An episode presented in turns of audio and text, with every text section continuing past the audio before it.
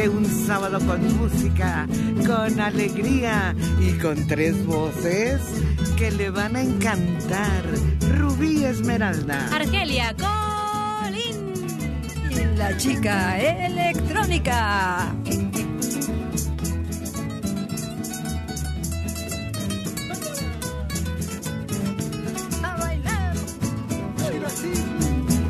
Aquí te recordamos.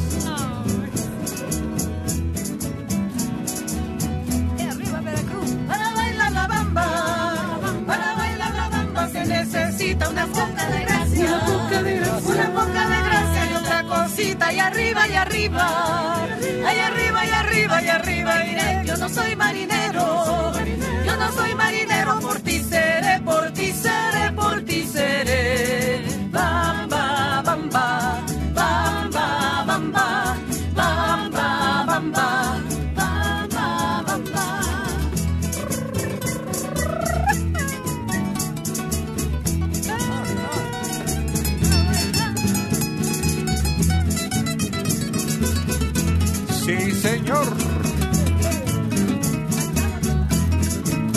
Que se note que ahí está el Tamagotchi.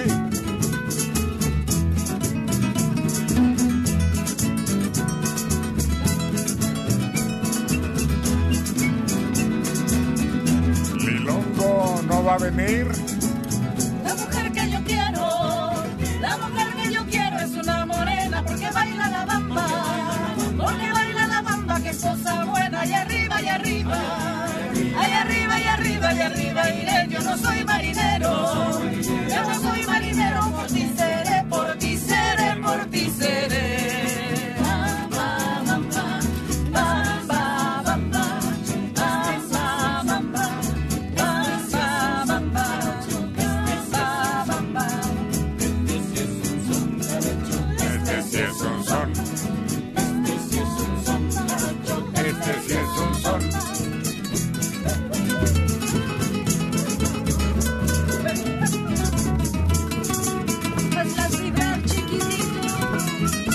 Veracruz es bello.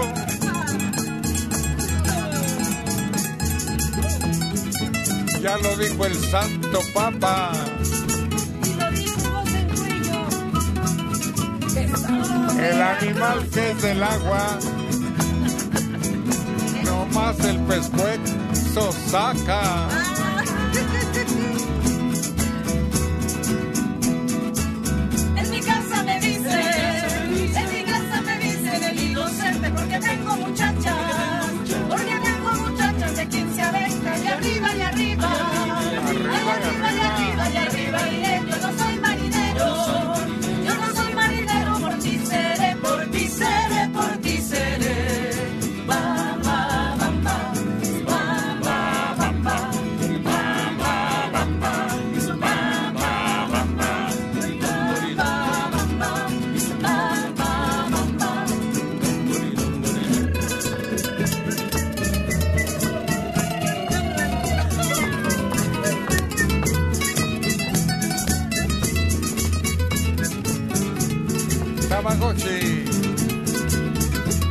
No perdones ni una nota.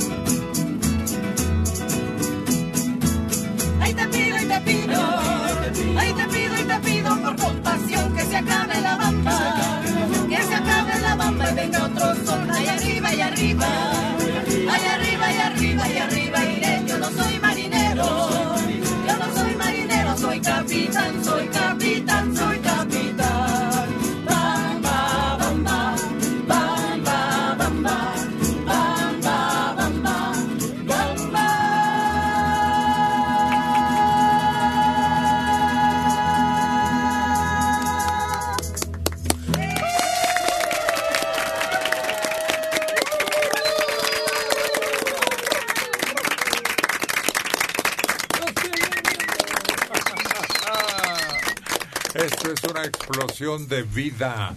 ¿Y quién no quiere ser un lilongo lilongo?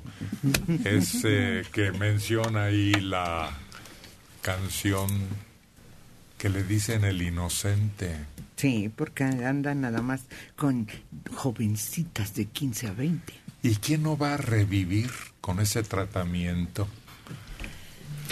Es como recargar baterías. Sí, son vitaminas. Sí, es volver a tener o intentarlo la juventud eterna, la fuente de la eterna juventud. Pues esa receta sí es muy recomendable. No importa lo que te cueste. Tiempo, inversión, pleitos por otro lado. Pero de ahí en adelante, pura vida.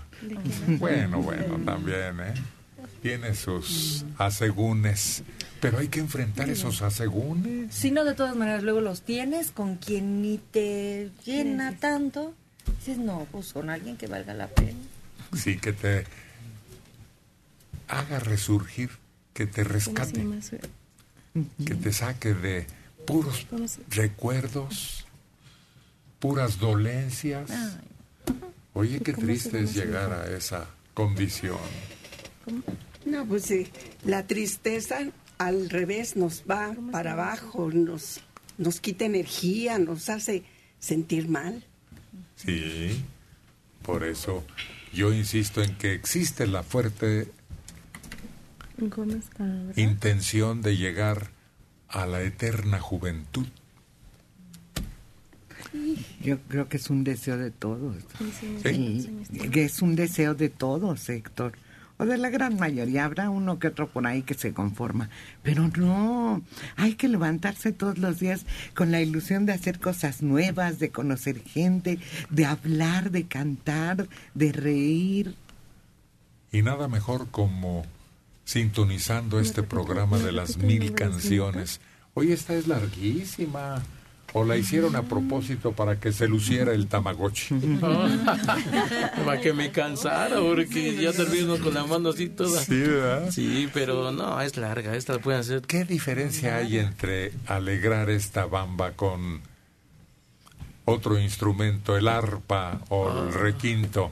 No, pues es que están hechas y diseñadas exactamente para este tipo de... El arpa sonríe cuando está cantando, cantando, tocando esta canción. Me ha tocado convivir con jarochos y cuando empiezan a tocar el bamba dan ganas de pararse a bailar, de, de, de todo, zapatearlo, ¿no? Oye, además los jarochos cuando hemos estado allá, eh, observé que improvisan, además pueden hacerla larga, larga, ir improvisando y ven a la gente y inmediatamente le componen algo. Sí, pero no es improvisado. No, No, nunca, porque se repiten.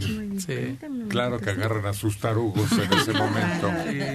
Aquí hay un restaurante que acaba de recomendar Adela Castro, Sí, sí, sí. que se llama La Fonda. Y es una fonda, pero del recuerdo. Y, y es clásico que tengan este tipo de música y esa bebida que se llama como Soledad. Los mojitos. No, como ese mojitos. No, ni, ni tequila, ni coñac, ni otros menjunjes. No, ahí lo clásico es. Toritos. Sí, es que estaba diciendo la electrónica que van componiéndole a la bamba, pero no, van adaptando, ya tienen versos. Y van adaptando, por ejemplo, Sí. que tú traes el cabello largo, bonito, guapa, de presencia, pues te van diciendo todo Sí. eso. Ahora que hay décimas, ¿eh?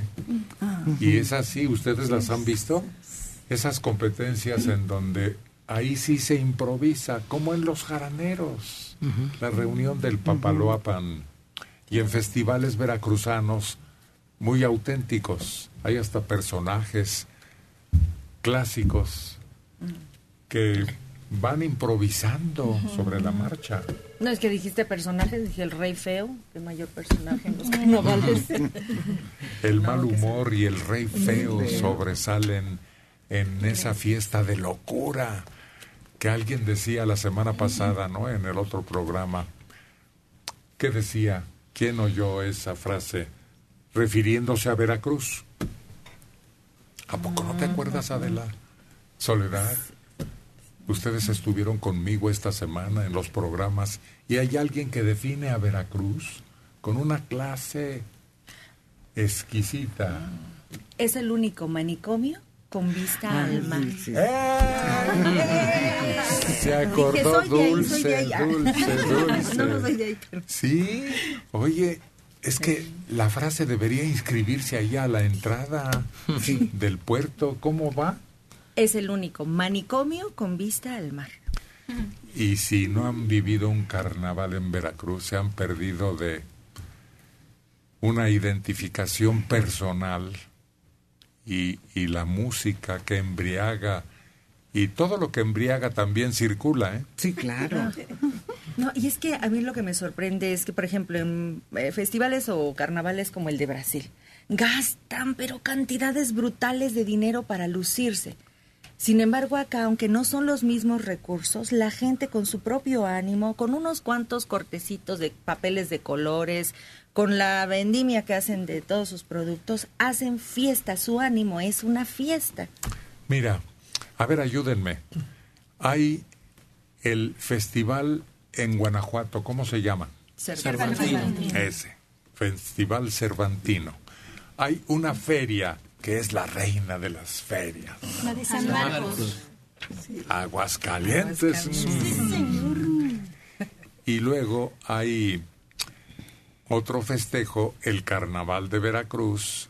¿Y cuál más existe que haga una reunión multitudinaria y que arrastre y que esté siempre pensando en conocer y convivir? Bueno, el de Mazatlán es el segundo más No, importante. no, pero mira, hay en Mazatlán y hay en Mérida, pero no, no alcanzan el rango de estos que estamos mencionando. La Feria de las Flores también es un festejo, No, ¿no? perdió lustre. En su tiempo sí, sí hubo. Se elegía una- reina. Y desfile de carros alegóricos. Sí. Pero eso quedó en la historia a propósito de una tragedia. Sí, un Se crimen. celebraba una de esas ferias y hubo un accidente y se mataron las princesas que acompañaban a la reina y hubo un dolor tremendo porque eran puras jovencitas muy guapas que murieron en ese hecho. La, la coleadera de Papantla, ¿no? No, No, pues, no, ya dijimos ahí lo más lucidor es eso, ¿no? Yo creo que la noche que nadie duerme y la guamantlada también tiene un gran atractivo, pero no es tumultuoso, sino que es un poquito más moderado. Yo me acordé pues que aquí hacen la Feria del Tamal y otras. No sé si sea tan... No, pero eso es para dragones. La feria del mole. Pues es que se convierte en una feria la del 15 de septiembre, 15 para 16 y es en todo el país y en cada región le imprimen algo diferente por muy chiquito que sea el pueblo y nos jala a todos. La verbena del zócalo, Sí. si acaso, ¿no? Pues sí. sí. con el fervor patrio y las imágenes de los héroes y el luminosísimo nocturno que pasamos ahí. El año nuevo. Pero ese ya es privado, ¿no? Sí, ese es más familiar. Oye, Héctor, ahorita que dijiste la luminosidad, como que se ha perdido eso, ¿no?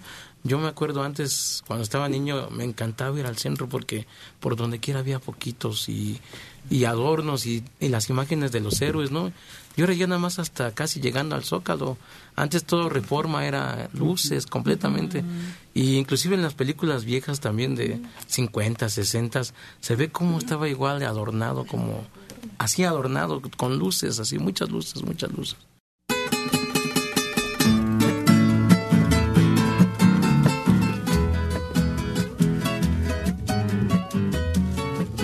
Los identificó, claro que sí.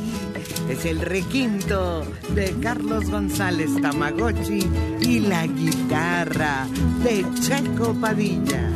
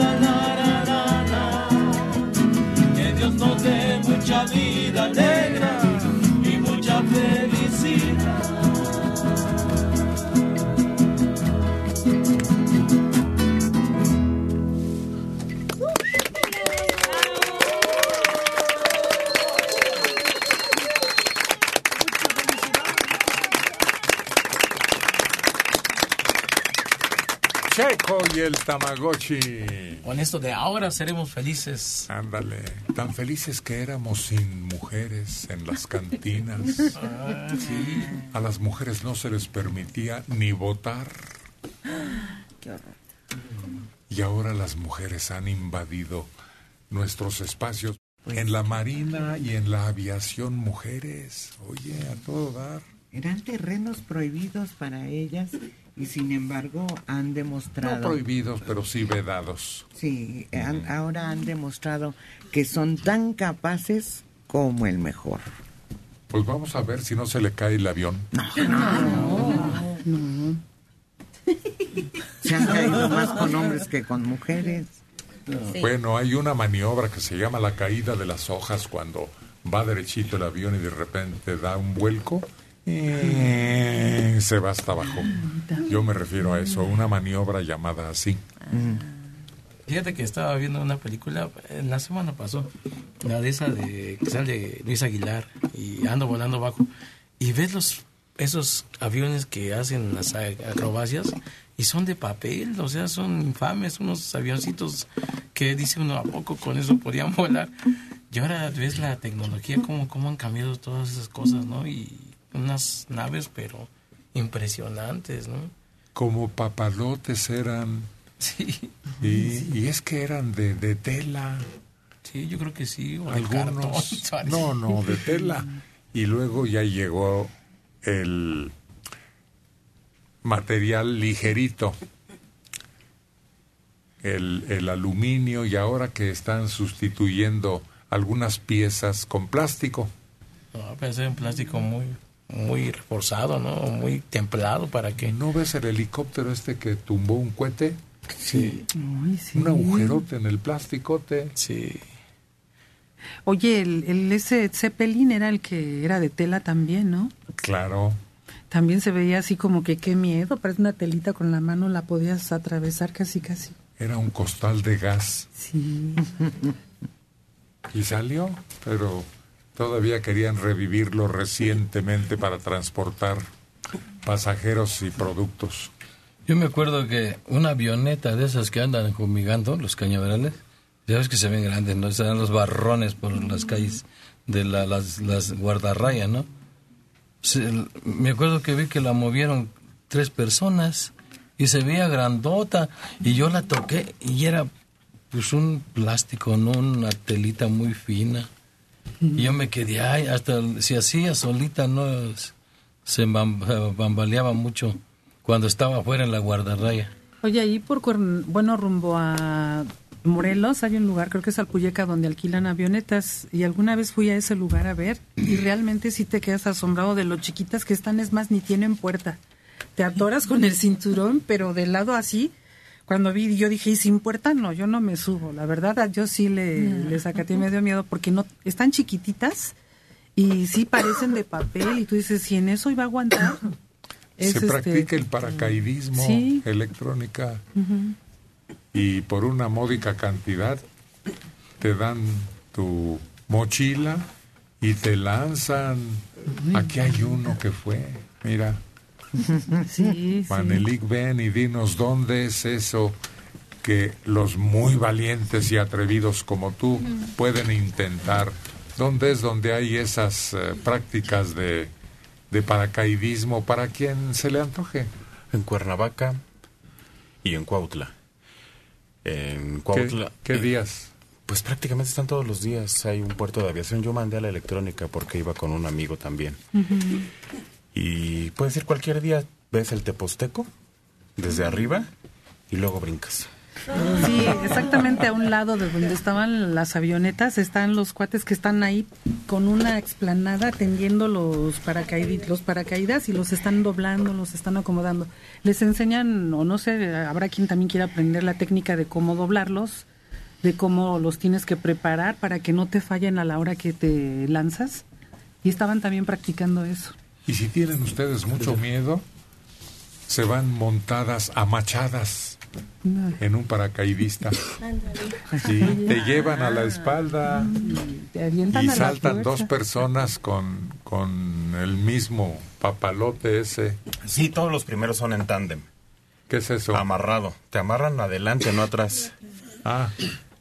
Ahora sí que de tu espalda, él se amarra a tu espalda. Y los primeros saltos son así los primeros cinco, seis, según cómo te comportes. Órale. Ya después consigues tu licencia y te puedes aventar tú solito. ¿Cómo en cuánto sale cada lanzamiento para saber cuánto vas a invertir? Sí, salen caros como en mil pesos. ¿Mil pesos vas a hacer cada brinco? Cada brinco. Es que la gente va y brinca una vez y no hace el curso. Si haces el curso ya conviene porque pagas los ocho saltos que son el curso y, y lo aprendes a doblar tu paracaídas. Yo creo que alguien queda curado de espanto. Oye, pero hay un video donde salta un perro. Así lo tienen. Y está feliz el perro, en serio, ¿eh? ¿Será que ya se acostumbró? Yo creo. Oye, como en la película de Antes de partir, ves que ahí eh, uno de los protagonistas de la película que van a aventarse porque pues hacen todo lo que lo que quieren hacer antes de partir, ¿no? Y entonces lo avientan a la fuerza cuando vaya arriba dicen, "No, yo no, ¿cómo de que no?" Y vamos para abajo. Te avientan. Voy a practicar con el yombi primero. ¿O ¿Cómo se llama ese? Bonji. Ah, al revés. Ahí en Acapulco, ¿no? Sí. ahí está. Yo me acuerdo que de niña oía que hacían saltos o viajes en avioneta y pagaba uno su, su pasaje y le daban la vuelta a la ciudad y todo eso. Ha de haber sido muy interesante. Se supone que ya los hay otra vez, ¿no? Sí, ¿Ay qué? hay hasta en helicóptero. En donde se siente más feo todavía porque parece que vas en el vacío. Sí, Yo me acuerdo que una de mis hermanas se, se subió a un paracaídas en Acapulco. Ya ves que en Acapulco te llevan en, como en un, te jalan como con una lancha. Pero ya el mismo aire le empezó a jalar hacia los hoteles. Pues sabes dónde cayó justamente en pues donde estábamos tomando el sol todos los que estábamos viendo cómo iba volando.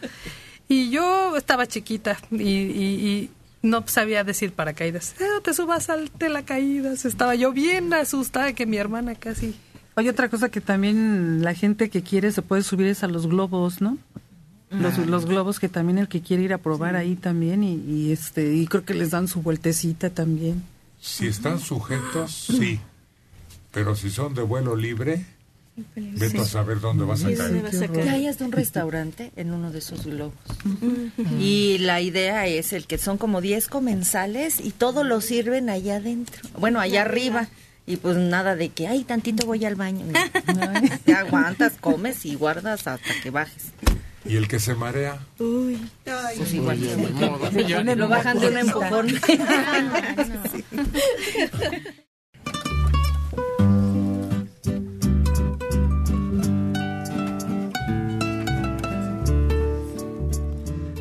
Las notas van cayendo una por una y presentan así a Mariana Lady, la Lady de Buenos Días.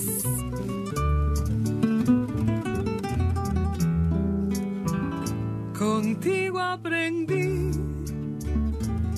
que existen nuevas y mejores emociones. Contigo aprendí a conocer un mundo nuevo de ilusiones. Aprendí que la semana tiene más de siete días a ser mayores mis contadas alegrías y a ser dichosa yo contigo lo aprendí contigo aprendí a ver la luz del otro lado de la luna.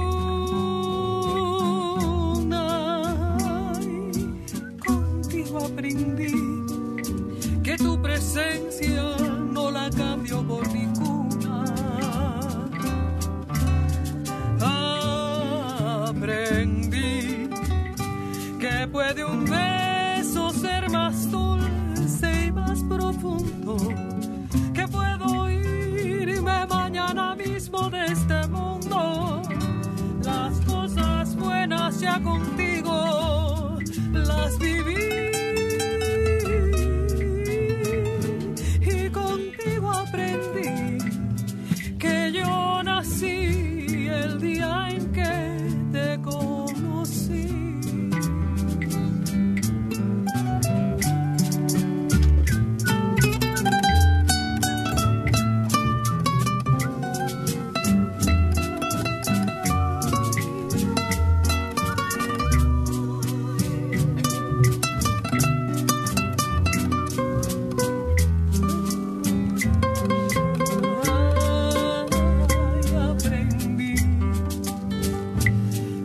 puede un beso ser más dulce y más profundo,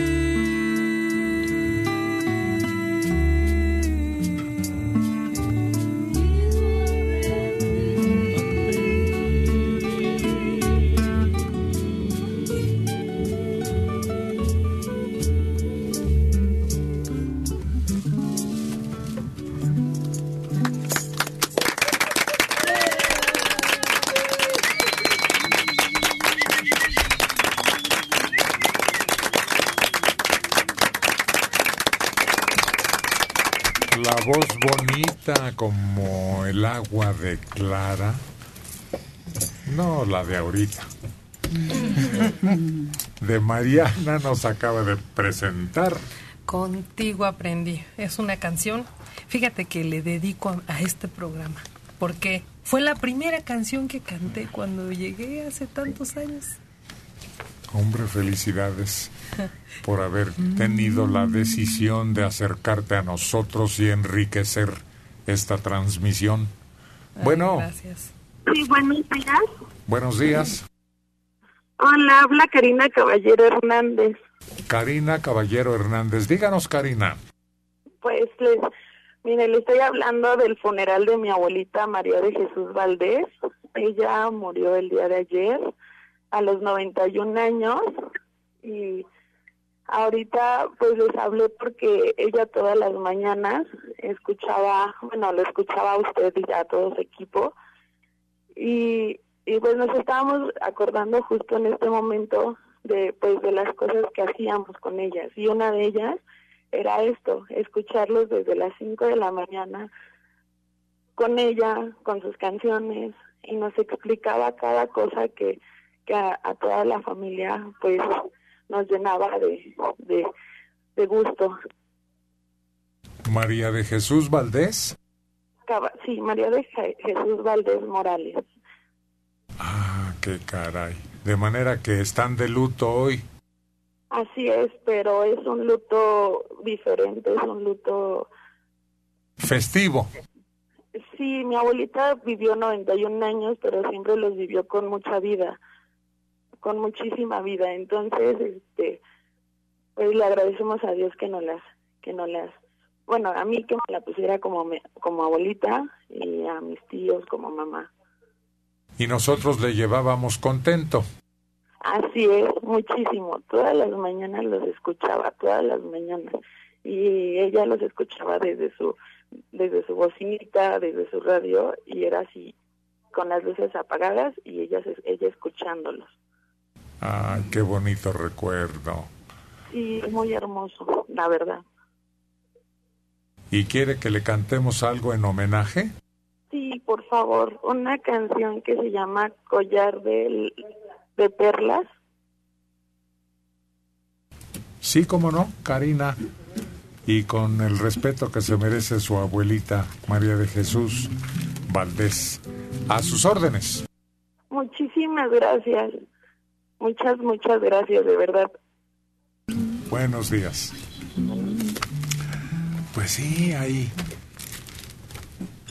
actos fúnebres, sepelios, pues con música para la gente que le alegraba esta expresión artística. Y si conmigo compartió tanto tiempo con todos ustedes, pues qué bueno que estamos presentes también el día de hoy con ella. Pues tenemos que agradecer a doña Mari porque seguramente una parte de su alma, de su espíritu, algo que está ahí acompañando a sus familiares, así como lo hizo con nosotros durante tantos años, aún está ahí presente. Doña Mari, muchas gracias. Todo salió muy bien, su familia está genial, tiene una hermosa nieta que se ha dedicado a complacerle. Y ahora con una canción muy especial para usted, doña Mari de Jesús Valdés. Guzmán, el Uriangato, quien acompaña a la familia de María de Jesús y desde luego a ella. Siento en el alma unas ganas inmensas de llorar. Tú me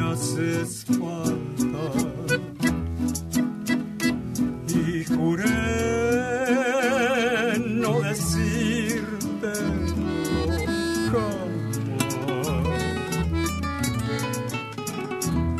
Yo quiero hacerte con mis lágrimas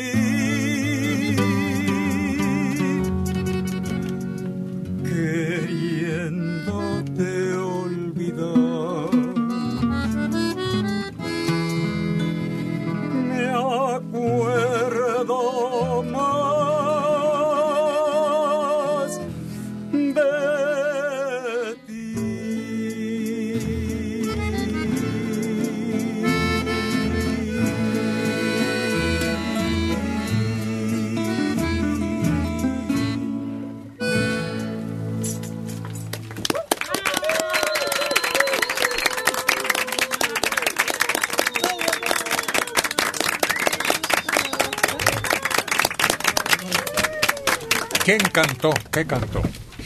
Déjame llorar para María del Refugio, que ya murió, y la pidió, pues ha de ser su nieto o su hija, Catalina. Karina. Karina, oh, Karina. Sí, que ella se, que nos escuchaba mucho aquí en el programa. ¿Que quién cantó y qué Ah, cantó? ah, pues cantó Ramiro Guzmán, el Uriangato. Déjame llorar. ¿Y por qué me hablas golpeado? Ah. ¿Qué Pavarotti así hablaba? ¿O Plácido Domingo? Así, no, no, ¿verdad? No. Son cordiales, atentos, caballerosos. ¿Qué es eso? Que lo encanta. Ahora sí, hasta la boca se le descompone. Se le enchueca para decirlo. Cantó para ustedes el Uriangato, Ramiro Guzmán. Déjame llorar. Ándale, como el caballero. Muy bien. Sí. Pero eh, tuvo un error y hay que corregirlo. Es María de Jesús, Ramiro. María de Jesús. Y no me acuerdo qué dije. María pues, del. Refugio. dices. Ah, María del Refugio. Sí, no, y es María de Jesús María quien de Jesús. está Sí, acompañando a su familia en los últimos momentos. sí, ahorita donde estar en la novena, yo creo. No, es- escucharon la canción y recordaron con qué placer escuchaba María Jesús este programa. María del Carmen Cano Guevara, 67 años de Tlalpan. Hoy, hace 48 años, nació mi hija Gabriela Gómez Cano. Y también hoy, pero hace 19 años, nació mi nieto Diego Antonio Carrasco. Así es que hoy tengo doble festejo. Ay, mi niña cuando nació era un camaroncito hermoso. 65 años en Cuautitlán, Socorro Salazar. ¿Por qué no ha ido la señorita Sol María? Anda de viaje, creo que en Puebla. de Los Ángeles, en donde hay muchas cosas que visitar cuando va uno de turista y mucho que engullir. Las famosas semitas o el mole con frijolitos y arroz. Todavía hay chiles en nogada. Ah, también es la temporada de Sí, las... Sí, sí, tienes sí. razón. José Morales Trenado, 59 años de Naucalpan. En Tequesquitengo, Morelos, pueden practicar el paracaidismo. Cuesta dos mil pesos por persona. Cuando por primera vez brincan en paracaídas, el que hace la maniobra es el instructor. Hace unos ocho años acompañé a unos amigos. Queríamos lanzarnos. Yo no me subí al avión. La verdad, me dio mucho miedo. Aaron Connor. El Uriangato me recuerda a Dory, el pececito de Nemo, que tiene retención de 10 segundos y después ya no recuerda nada. Federico Quiroz Corona de Azcapotzalco, 76 años. Olvidaron una feria muy importante, ¿Cuál, cuál, cuál, cuál, cuál, cuál, cuál? la Guelaguetza, Ah. que es esperada por todos los oaxaqueños y visitada por turismo internacional. No, pero nos referíamos a ferias explosivas. Esa es tranquila, apacible, Es muy armónica. ¿Mm? Es realmente un ceremonial. Ándale. Sí, sí. Tiene mucho de costumbres ancestrales y ceremonia a los dioses pródigos. Rodrigo Ramírez Azamar.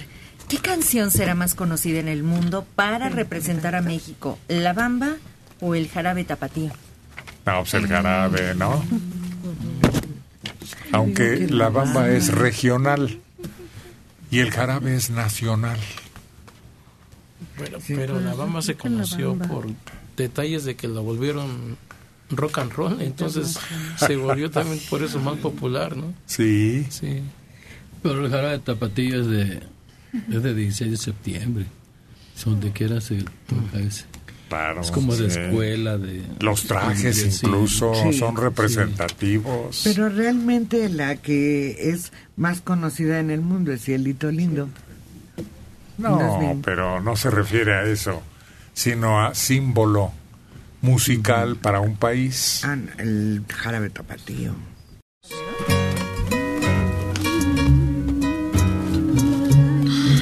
Muy acorde a esta temporada de lluvias de lágrimas y de todo. Muy bien, Argelia. Colin.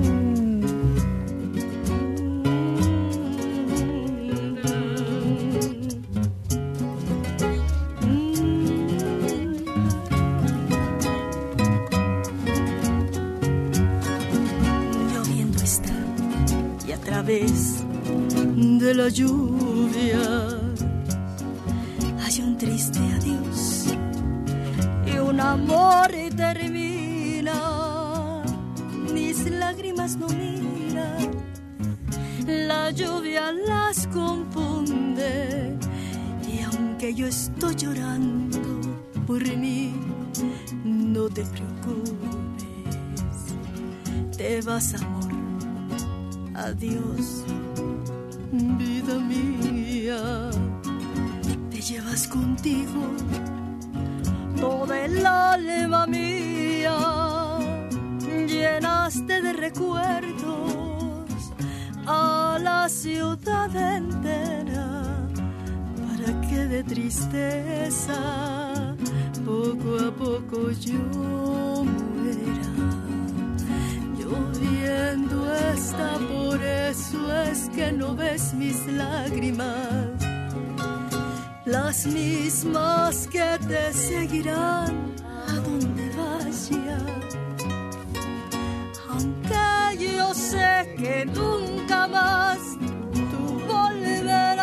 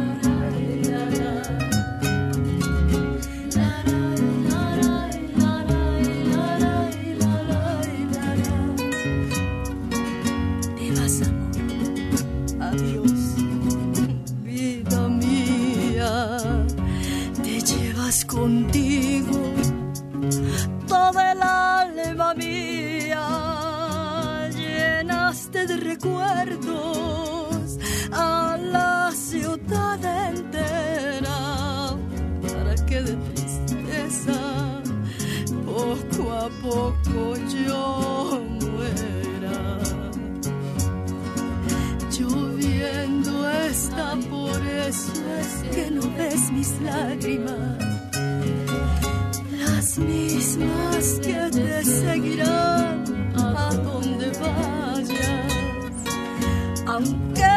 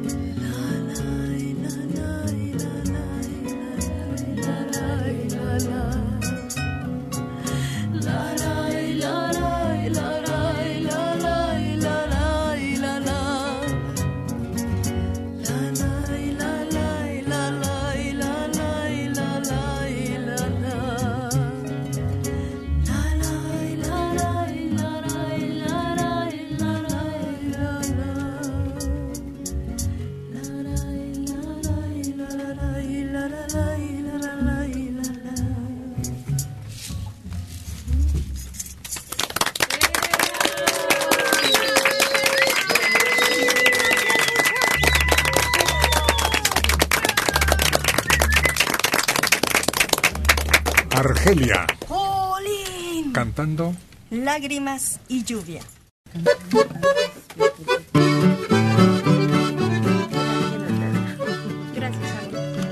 Estos que vienen uno por uno y sumando dos y dos instrumentos son cuatro. Checo Padilla, Isidro Castro, el dueto de Caín y Abel.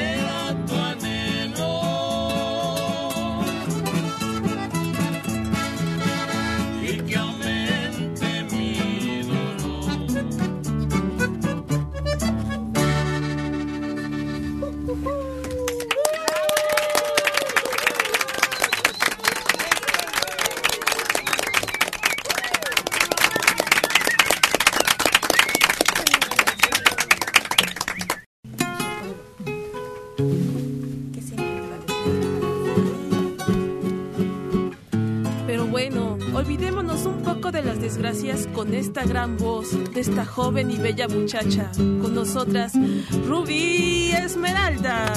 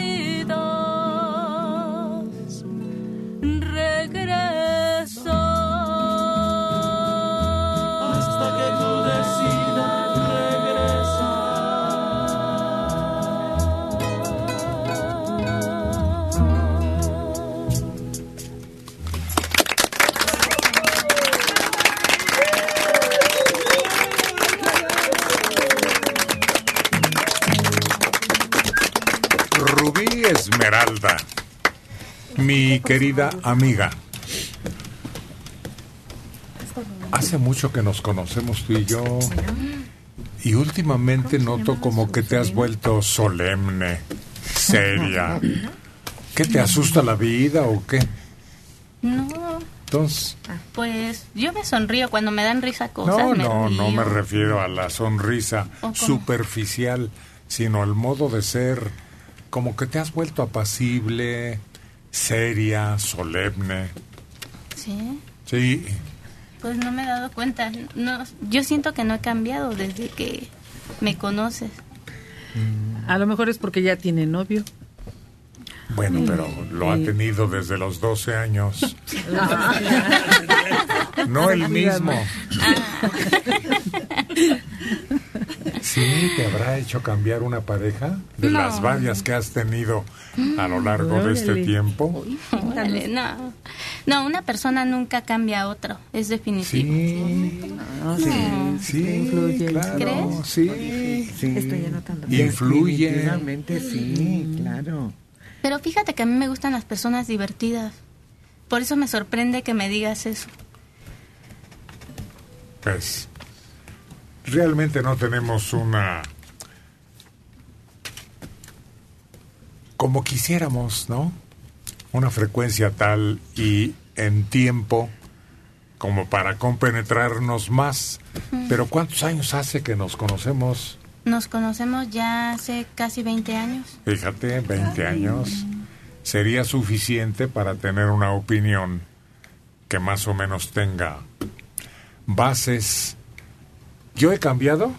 Sí, ¿Para bien o para mal? pues Dilo, dilo, dilo. Atrévete. Las niñas siempre dicen la verdad. Sí. Igual que Checo y Polo y Tamagotchi. Y uh, aquel que está allá. Isidro. Aquí lo agarramos. No, yo creo que todos cambiamos algunas cosas Bueno, para ¿yo en bien. qué, pues? Pues de repente siento que te me enojas más rápido. ¿Sí? Sí. Bueno, esa es mi opinión. Mi Sí, opinión. Ay, qué barberos. Sí, no es malo enojarse, no es malo indignarse.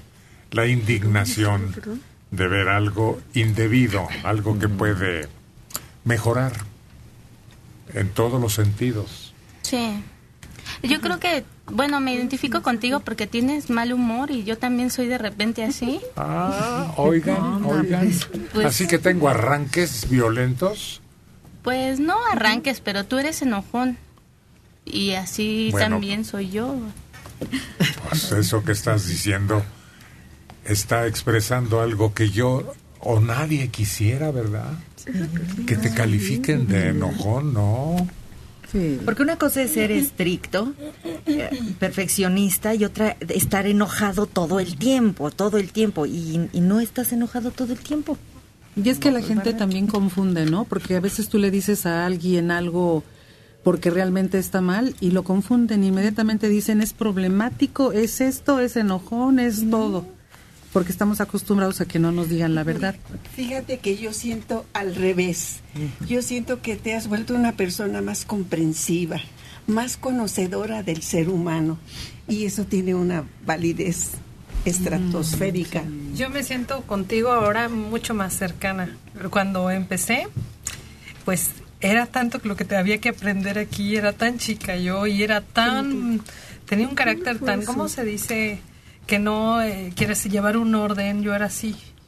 Y aquí tuve que eh, marcar el ritmo. Disciplinarte. Así es, tú me ayudaste a eso y ahorita me siento increíble contigo. No, pero hay una cosa que no se confunda. Lo estricto, eso sí. Antes eras más estricto, pero mucho más. Con todos. Y nos tratabas, bueno, yo que era niña, me tratabas a la altura de todos. Y eso me enseñó bastante, créeme.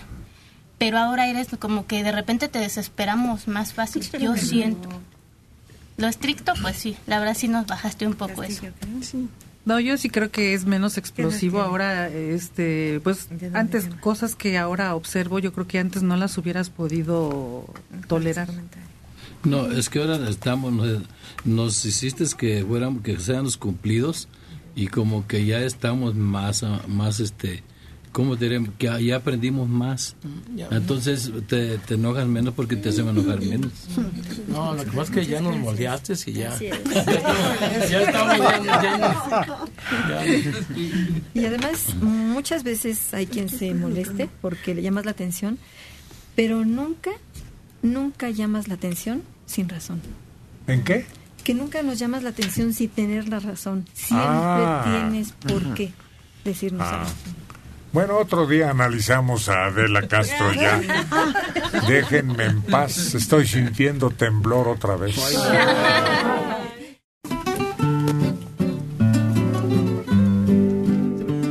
Tranquilo, tranquilo, porque es el momento de escuchar este maravilloso requinto con las magistrales manos de Carlos González el Tamagotchi.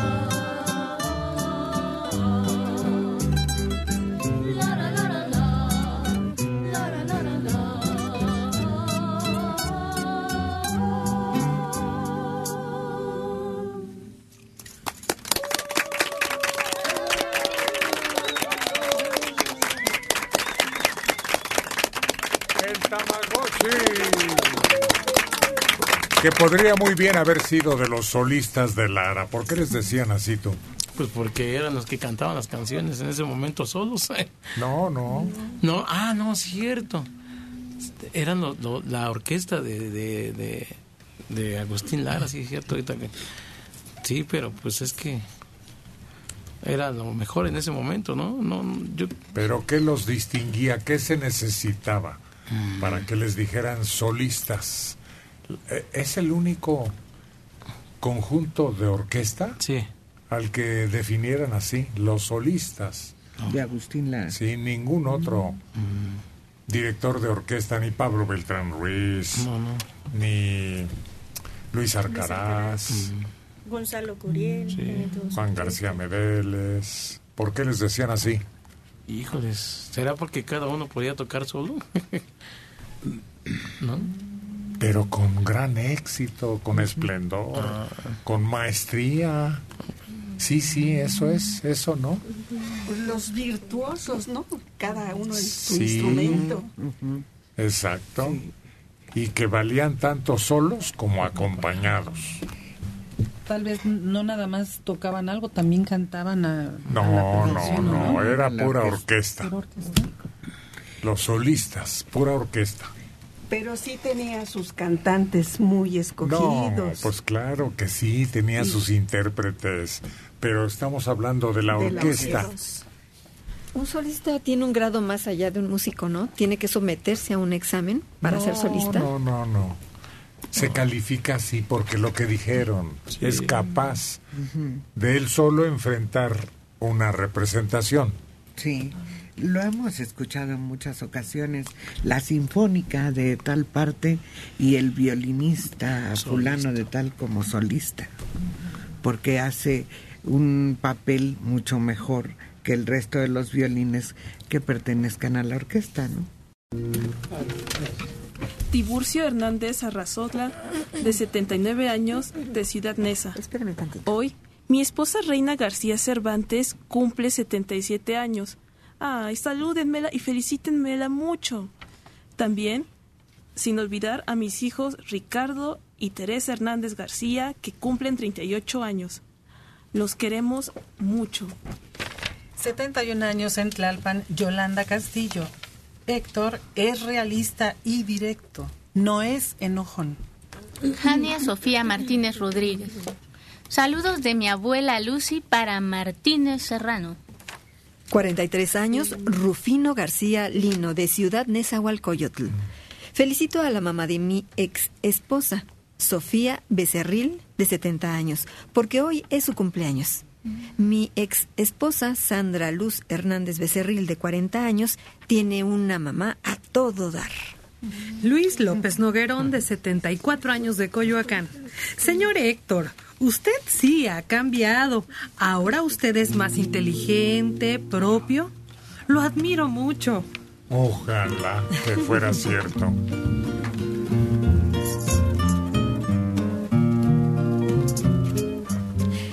Se planta frente al micrófono la chica electrónica para lucir su cabellera, su presencia y esa voz cálida y al oído. Escúchela.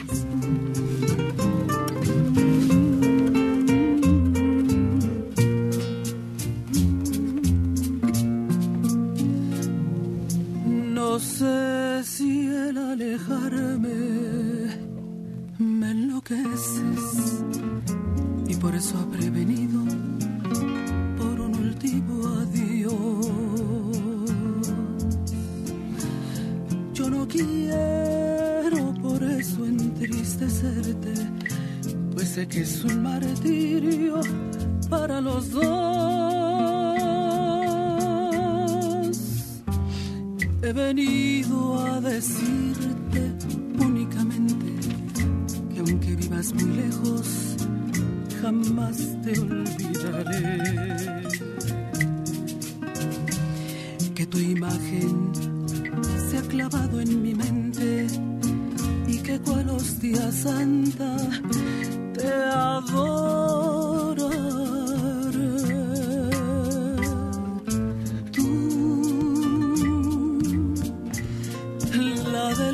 Ojazos negros, la de boca tan bonita, la de tan chiquito pie.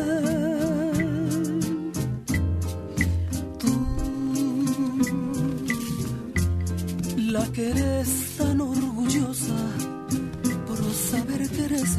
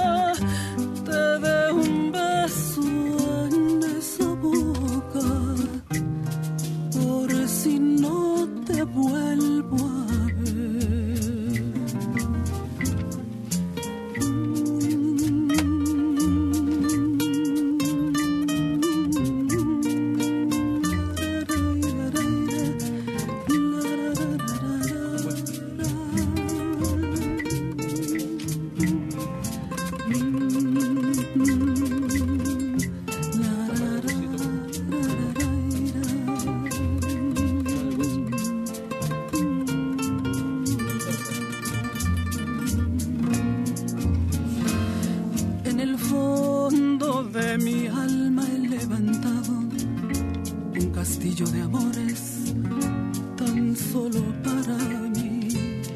Es un sueño que he visto realizado y ahora todo mi anhelo es verte ahí. Mas si acaso el destino nos separa y tu corazón cambiará de modo de sentir el castillo de amor que he levantado me servirá de albergue para morir.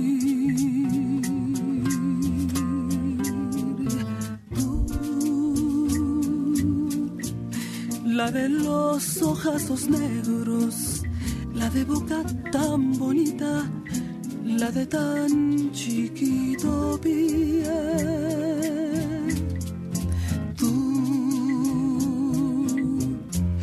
La que eres tan orgullosa por saber que eres hermosa, no me dejes de querer. Tú, la que al hablar tiene el dejo de la tierra que me alejo para quizás no volver.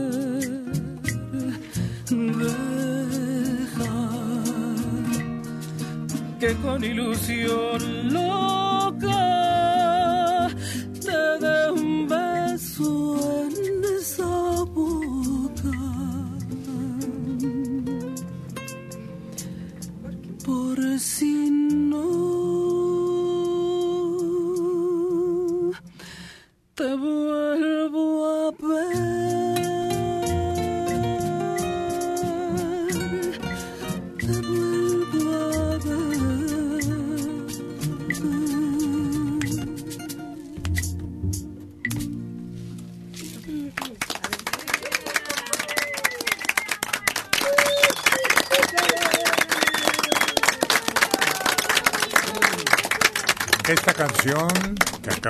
ofrecer la electrónica elogia mucho el pie diminuto que tendrá un atractivo especial, medio misterioso, en la constitución de una mujer.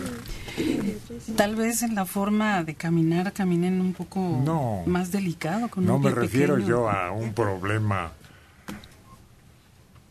más sensual.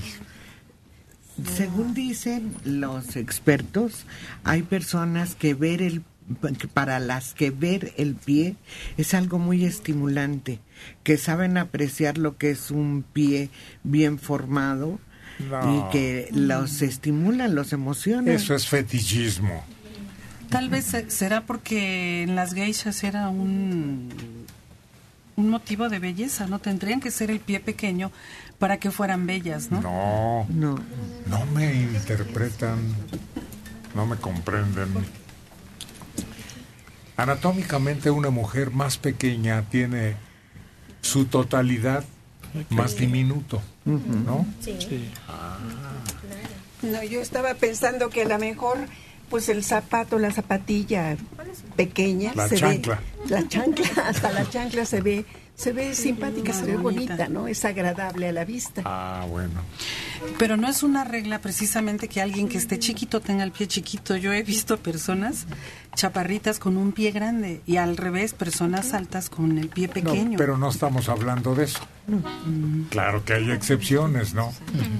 Hay hasta pies feos. Sí.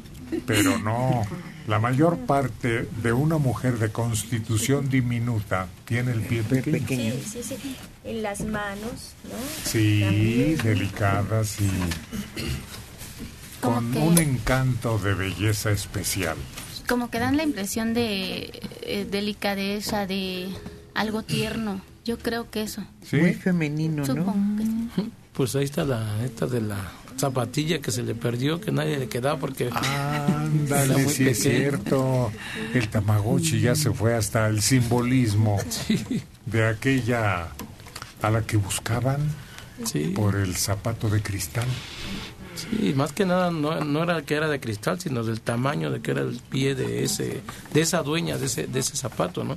Porque ahí se ve como algunas hasta hacían lo imposible. Supuestamente en el cuento original hasta se, se mocharon el pie, ¿no? Algunas para poder para poder entrar en esa zapatilla. Burian Gato, ¿tu pareja está patona?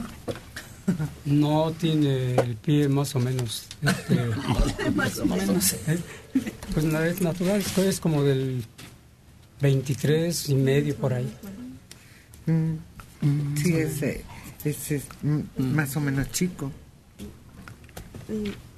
El de 22 en mujer le cuesta trabajo, ¿verdad? Sí, sí, no encuentran tacones, no encuentran, encuentran de niña un montón. Sí, pues aquí yo recuerdo una compañera que tenía el piecito del número uno y sus zapatitos eran curiositos, así. ¿Quién, tú, quién? Una compañera que tuvimos con Feti que era de pie pequeñito, pequeñito, era del uno. Una ¿Cómo vez, era? ¿Cómo Bueno, era? es del uno, le pregunté una, una vez de qué número calzaba. Y recuerdo una vez que comentó que venía hasta de malas porque dijo, fui a comprarme zapatos y todo el mundo me mandaba al departamento de niños porque de zapatillas normales no había eh, de su número, del número uno, chiquitito el piecito. Pero es que además de los fabricantes no mandan tallas pequeñas casi.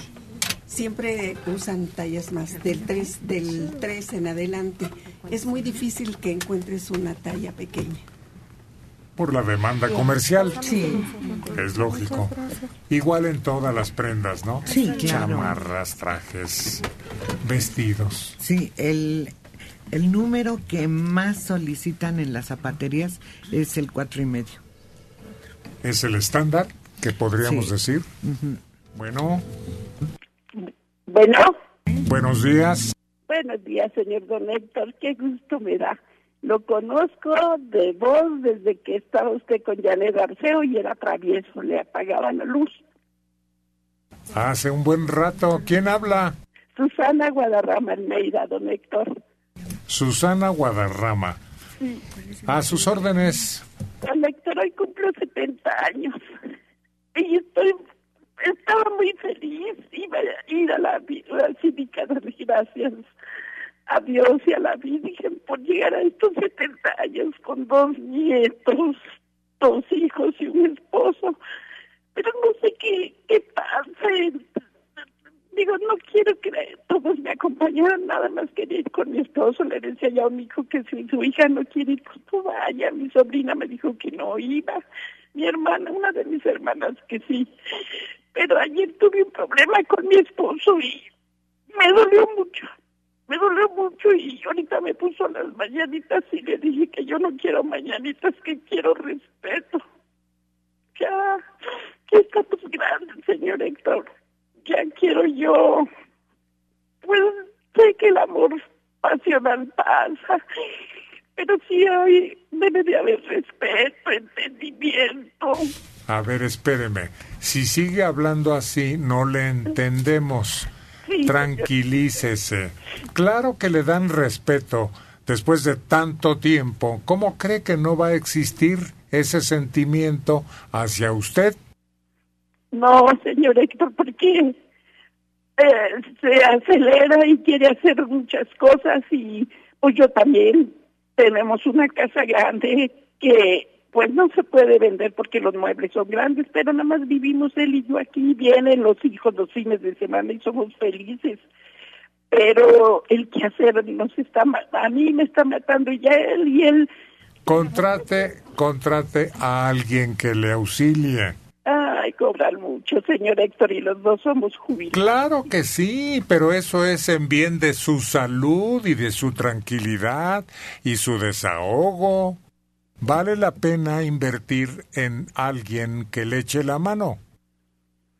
Pero él dice que no, no, no nos alcanza, además anda atrás de las, no porque le, Pues entonces alquilen un rincón. Pues yo creo que eso sí es lo mejor, señor Héctor, salirnos de aquí porque el quehacer es mucho para dos. No, yo decía que tengan huéspedes. pues también eso, señor Héctor. Pues vamos a tratar, yo voy a tratar de resolver el problema porque Que, que no sea un problema. Una casa grande es muy ventajosa. Pero si es un trabajo que le agobia, pues no vale la pena, Susana. Pues sí, señor Héctor, y además vale la pena cuando vienen los hijos y los nietos, pero después ya es un tormento. Pero sí, señor Héctor, tiene mucha razón. Lo único que estoy muy sentida porque cumplimos 45 de casados. Y ayer a discutir por una sandez, una sandez. Pues olvídelo, si no era importante la discusión, ¿para qué está amargándose su cumpleaños si la estaba esperando con tanta ilusión? Sí, tenía mucho gusto, muchas ganas de brincarme a los pies de la... Pues claro que sí, hágalo. Sí, señor Héctor, lo voy a hacer aunque me vaya sola. Eso es otra cosa. Exacto. Usted solita. Me falta valor para salirme sola de esta casa. No, no, ¿qué le pasa? Pero lo voy a hacer por su consejo. Ándel pues. Señor Héctor, ahora de todos modos nuestra canción, aunque ya no hay ¿Cuál, cuál canción? ¿Cuál canción? morenita mía, Para usted. para él y para mí, pero él ya se salió. Para mí. Para los dos, Susana. Y felicidades. Gracias, señor Héctor, y mucho gusto en saludarlos.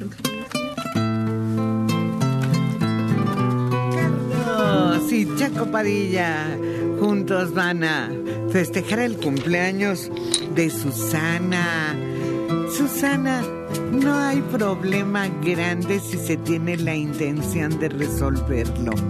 Así que ya disfrute su día. Conocí a una linda morenita y la quise las tardes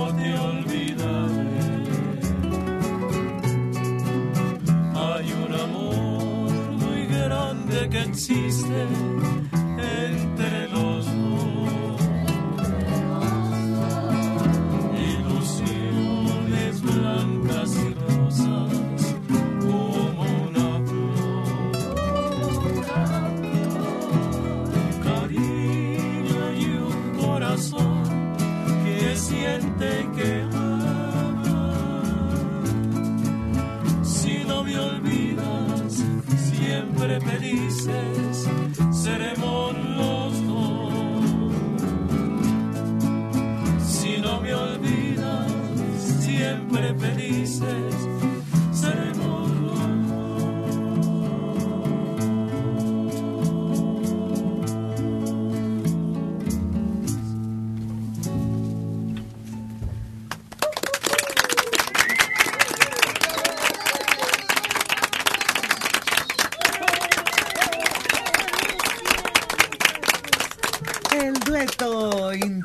por Checo Padilla y Carlos González interpretaron con dedicatoria para Susana, Morenita Mía.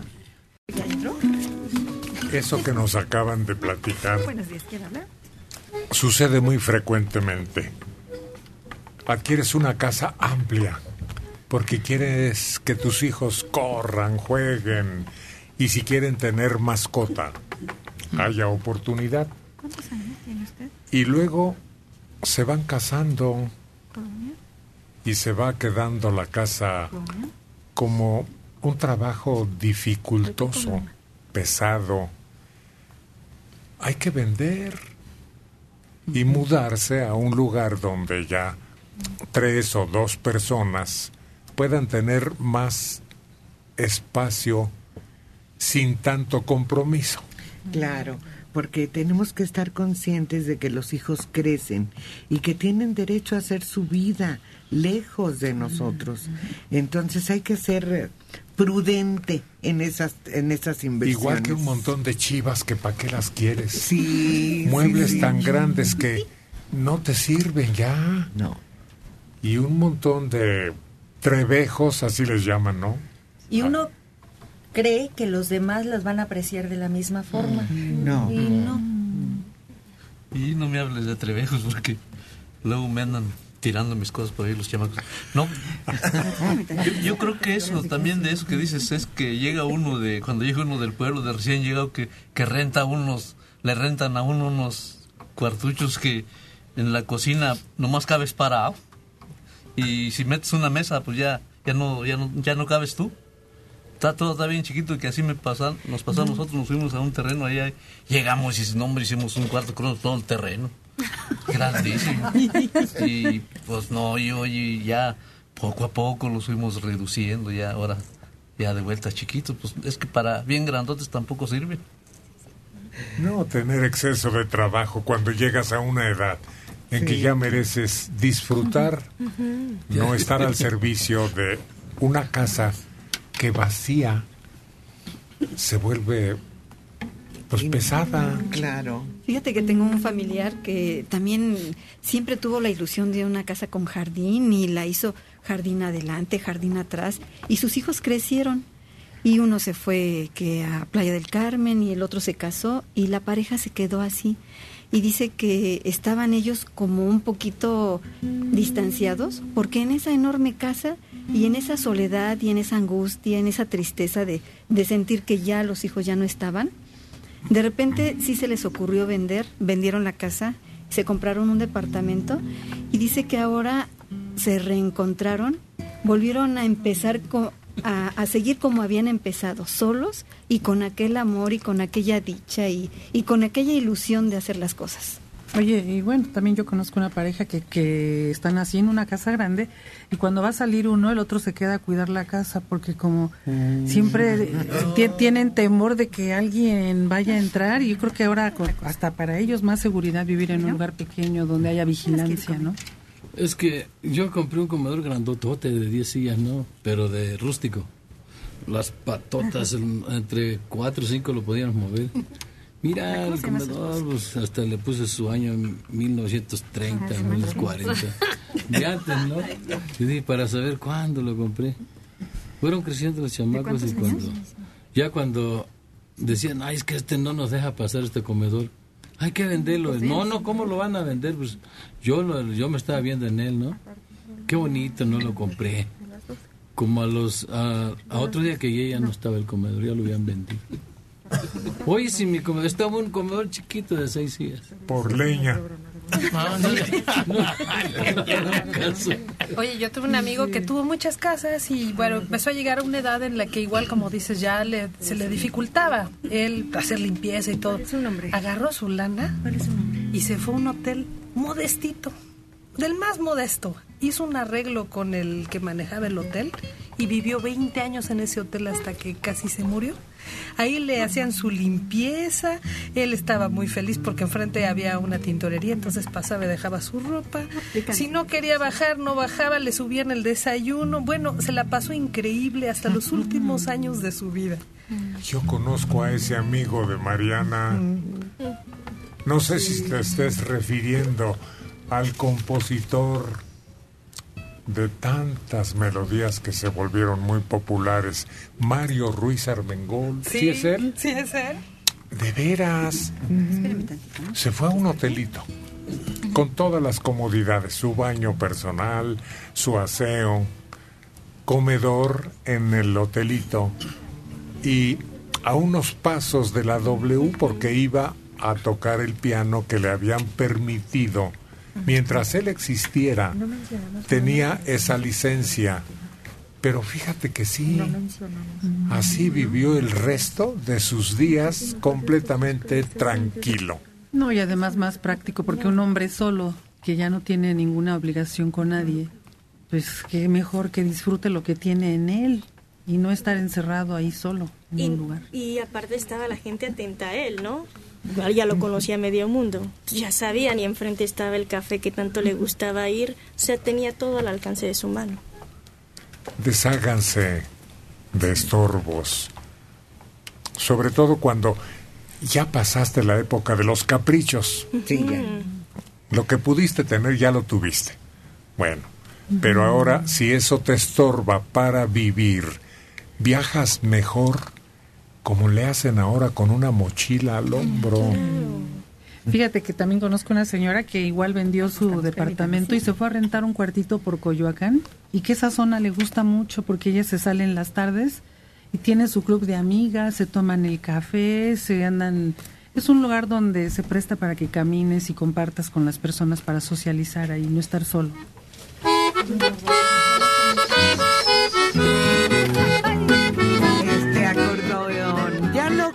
Conoce usted. Es el de Isidro Castro con estas melodías. Con estas melodías que le traen gratos recuerdos.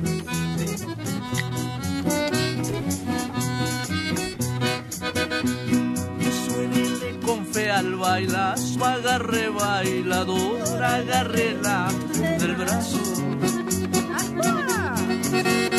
Rodéyele la cintura, saque polvadera con el taconazo. Júntese cara a cara y si trae pistola, saque el espinazo. Porque con el sangoloteo ella va a sentir muy feo si se le va un balazo. Porque con el sangoloteo ella va a sentir muy feo si se le va un balazo.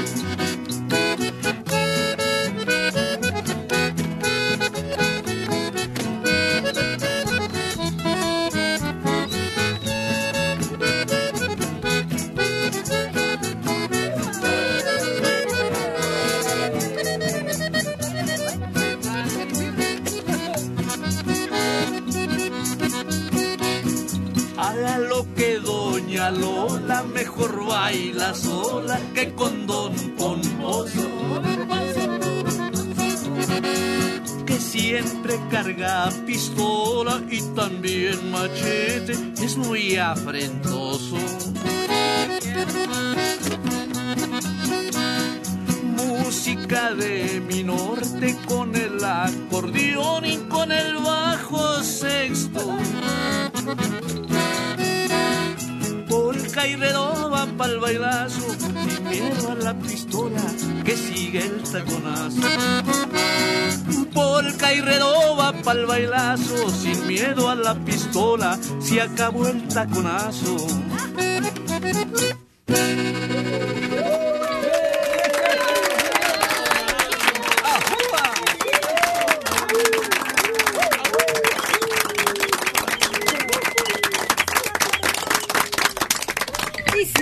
Castro. ¿Cómo se llama esto, Isidro? Puro norte. El taconazo, el taconello, digo. Y ahora que estabas cantando esa, ¿no bailaste? Pues es que está medio difícil cantar, tocar y bailar. Pues hay que practicar. Hay que practicar. Eh, Bueno, Ah, buenos días, señor Héctor. a sus órdenes, Hay mucho gusto de saludarlo. igualmente, ¿quién habla? Habla María Hernández Galicia. María Hernández y Galicia. ¿Qué pasó? Sí, no, lo que pasa es que mi esposo este, ya tiene tiempo que me dice, háblale, sí, háblale, sí, porque quiero que me dediques una canción. Y este, él dice que quiere que Caín y Abel le, le canten este, Concha de mi alma, ¿Y cómo se llama él? Longino Alemán Morales. Pues dedíquesela. Ay, este, está acostadito, hoy no fue a trabajar, este, entonces, este, sí, pues mira, te dedico esta canción, pa. Es que le digo pa. Qué bueno que le tiene ese respeto. Sí, es que bueno, así, así nos tratamos los dos. Él me trata con mucho respeto y yo igual también. Entonces, ¿ya la dedicó? Y Abel les están solicitando su participación con una canción que ustedes tienen totalmente dominada, Concha de mi alma. Concha querida, porque estás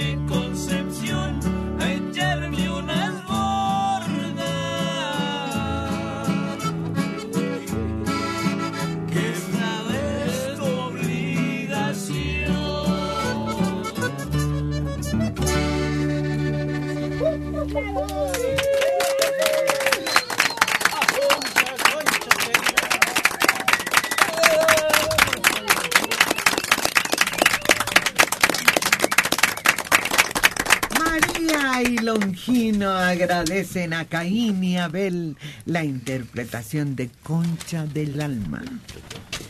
Leticia López Cervantes, de 59 años, del estado de Morelos. Doctora Lilian, ¿cuál es el mejor metal para un puente dental? Y también, ¿me podría aclarar en qué consiste la raspadura de encía por gingivitis?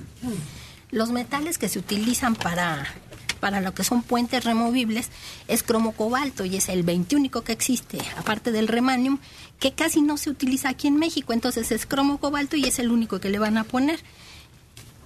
Y cuando hacemos nosotros un raspado en las encías, ¿en qué consiste? Abrimos un poquito la encía porque hay sarro, porque una limpieza previa que ya hicimos lo determinó así. Entonces, con un bisturí abrimos un poquito, pum, pum, pum, retiramos todo el sarro. Estamos raspando de arriba hacia abajo y de abajo hacia arriba para retirar todas esas partículas que están lastimando a la encía. ¿Qué sucede después? Como está abierta, pues tenemos que poner algunos puntitos de sutura. Después de haber hecho toda esa limpieza que es muy meticulosa, la hacemos en cuatro citas. ¿Para qué?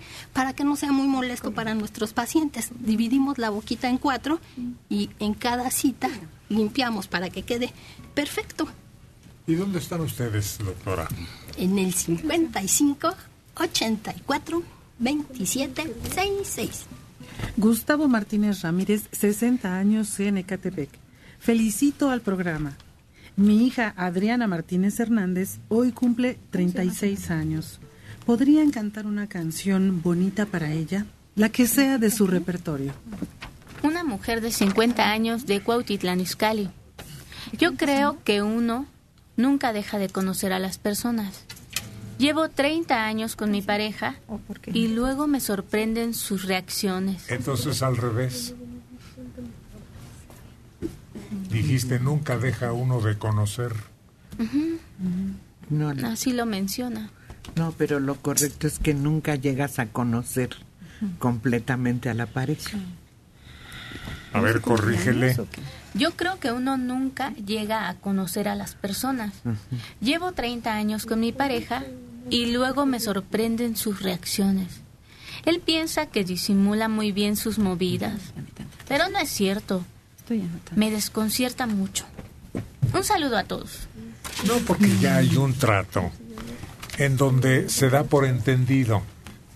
A veces hasta se presiente si algo le duele o si anda de malas la pareja. Y hay que tomar precauciones para darle un trato distinto de interés para mantener la convivencia. Me acordé ahorita de cuando llegaba papá de malas, nada más nos decía mi mamá, aguas, viene de malas. Entonces ya sabíamos, ¿no? Con mucho cuidado todo. Oye, a mí mi, mi mamá me decía, ve a ver qué cara trae tu papá. Y ya con eso sabíamos cómo andaba. Pero eso como que como que cría algo así, ¿no? En los hijos, en la familia. Ay, ya va a venir. Ay, ay, ay. Tiene un temor. Cuando llegaba una persona que yo conocía a su casa, todos los niños corrían y se metían debajo de la cama. No, hombre. Oye, Y una vez platicaron aquí entre semana, ya tiene rato, de un matrimonio que pues se casaron de- aquí en México, pero el señor se la llevó a vivir a Querétaro. Y allá estaban, pues yo creo con familia, porque una vez en un- él la traía sorriada al señor, allá la mujer. Y allá en una reunión se dio cuenta ella que él estaba platicando con otro que le decía que él, si hacía él enojado para que ella lo respetara, que cuando él, ya que ella, se le enojaba, o sea que siempre le hablaba con ganas. Y, y se dio cuenta la mujer, lo oyó. Y de ahí para acá, hasta se lo trajo de vuelta para acá. Se le volteó Y me voy porque quiero. y se regresaron para México. Pero es que así era. Claro que lo dijo en una reunión para intercambiar opiniones. Claro. Pero si alguien es así, esa es su forma de comportarse. Oye, en casa, pues mi papá es muy seco, muy corto de palabras, pero cuando llegaba y no decía ni pío, era porque estaba muy enojado, entonces ya sabíamos. Javier Villanueva Sandoval, 67 años, Tláhuac. Héctor le dijo a Rubí, a ver, atrévete, las niñas siempre dicen la verdad. Y después completó mencionando a Checo y al Tamagotchi. Y es aquí donde la frase se completa. Los niños y los borrachos siempre dicen la verdad. 52 años, Luis Álvaro Reyes Martínez de San Luis Potosí. Una vez estuve con un amigo en Mérida y me dijo que hace 40 años había una cafetería llamada Mucha Leche, que estaba en la esquina de la W. Héctor iba mucho ahí y mi amigo lo atendía. Él era un chaparrito de Yucatán, Anastasio, de 75 años. Él así se llama, no recuerdo su apellido. Yo le comenté que escuchaba el cochinito y de esa plática me dijo que él atendió a Héctor en ese lugar. Héctor, ¿qué me puedes contar de ese lugar? Se cayó con el terremoto y ahí murió una compañera porque vivía en el mismo edificio de uno de nuestros locutores. De, De Alejandro. Alejandro Rodríguez Morán. Exacto. Sí.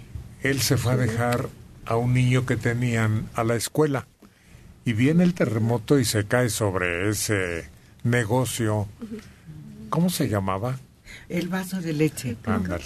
El super leche. Así es cierto.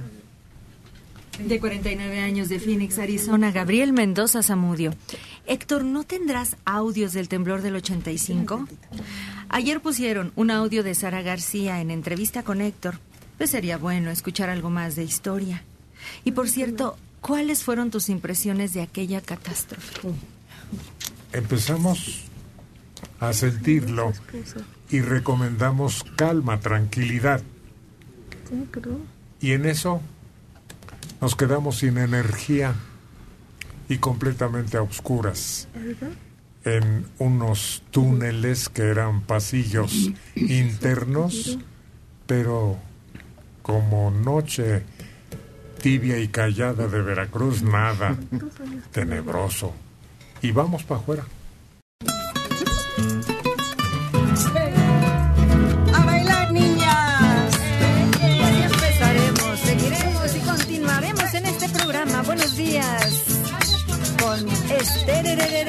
Que se presenta ante estos micrófonos.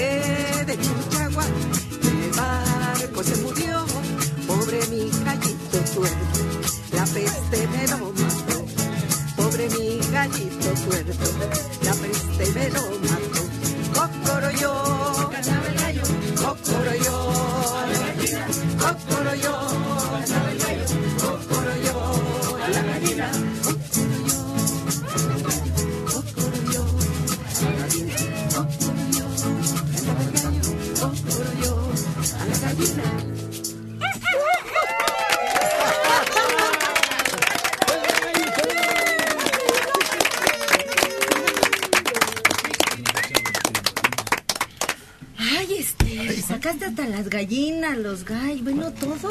Deja que nos salgamos a algo más. Pollitos. Y huevos en el nido. Eso también. El sonido en las mañanas cuando despiertan. Aquí creo que a los gallos ya se les rompió el cronómetro. Sí. Porque luego cantan ya las horas que no. Y corucos. Ay, se sacuden. Esos sí son feroces, ¿eh? Sí. Yo, No se aprecian a simple vista. yo un día recogí un pajarito que se cayó, no sé si del nido de qué, pero estaba todo entelerido. Lo recogí y en el momento de tomarlo se empezaron a caminar los corucos sobre mi mano. Es una sensación muy desagradable. Bueno, bueno. Además pican. Sí, pican fuerte. Sí. Con criolina Permítame un momento. Había que hacer limpieza para eliminarlos, ¿verdad, Urián Gato? Sí, este, se ocupaba mucho la Ah, creolina para desinfectar los corrales de los puercos también se usaba mucho y también para eso, porque ah, como pican esos corucos, no hombre, le pican a uno como si trajera uno una, una alergia, una como cuando trae uno sarna, yo creo que a qué comezón le da a uno.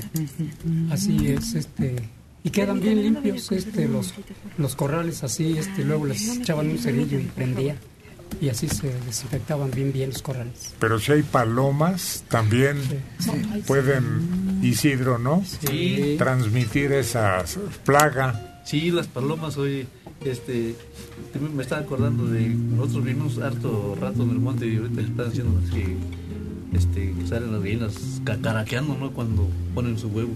Y, y allá las, las gallinas andan entre el monte, ¿no? El peligro hay que se las lleva el coyote y eso. Pero donde quiera hallabas nidos de gallinas, luego se perdían las gallinas. Y ya cuando acordabas hallabas un nido lleno de, de huevos. Y fíjate que ese animalito es este, no se ve casi, ese animalito, ¿no? Y está, solamente que lo, lo mires y es amarillo, pero no se entierra que no sabes por qué te, te rascas y te rascas y te rascas y te queda una llagota, ¿eh? Y fíjate que también los que son de casa, los canarios, tienen, porque nosotros teníamos una jaula blanca de madera, entonces los barrotitos eran gruesos, y que veo un desfile así de cositas rojas. Y ya fui corriendo a decirle a mi mamá y dice, ay, son corucos y ya picaron a mis canarios porque ya estaban rojos. Esos los agarran cuando es una plantita que crece sobre el, casi la tierra, ¿no? Y este y, y suelta una flor amarilla, amarilla. Y eso lo tiene ahí. Esa, esa florecita, este, se mantiene el, eh, ese animalito ahí, el corupo. ¿Será la vaina que le dan a los canarios? Que es una es una una vainita que tiene florecitas amarillas, precisamente. No, porque las gallinas no comen esa vaina. No, yo creo que tiene eh, otro origen. Más bien se deben criar en la pluma. Además creo que esa vaina hay que limpiarla, porque no Se le la- pones se lava, todo, se lava. le pones un pedacito. A las gallinas les encanta eso que crece y lo cortan y vuelve a crecer. ¿La alfalfa? A la alfalfa, Ah. claro. Les encanta la alfalfa. Yo, yo pensé que las lombrices, porque como las cortas y vuelven a crecer. También. Sí. La gallina, había unas gallinas que tenían en la casa que se comían los huevos. Los picaban cuando los, y Sí, los, los comían. son mañosas. Oye, la ventaja de los canarios es que ellos solitos se expulgan y se meten a bañar. Sí. Oye, yo vi alguna vez unas gallinas que se, se revolcaban en la tierra suelta y se metían y se echaban así la, la tierra por encima. No sé si eso les ayude a algo o... Sí, claro. Y tragan piedritas. Sí, también. Pequeñitas para que el buche pueda funcionar. Es el baño de ellas. La tierra cuando la itean, ¿no? Y es- así se bañan. Yo recuerdo que de niña tenía nueve años y tenía un gallo en la azotea, ¿no? Y sus amigas, las tortolas, venían a visitarlo. Había varias macetas. Entonces un día se le ocurrió bañarse, quedó toda la tierra regada, ¿no? Y quedó blanquísimo. Y ya la semana empezó a crecer trigo y jitomates y pues ya teníamos nuestra cosecha.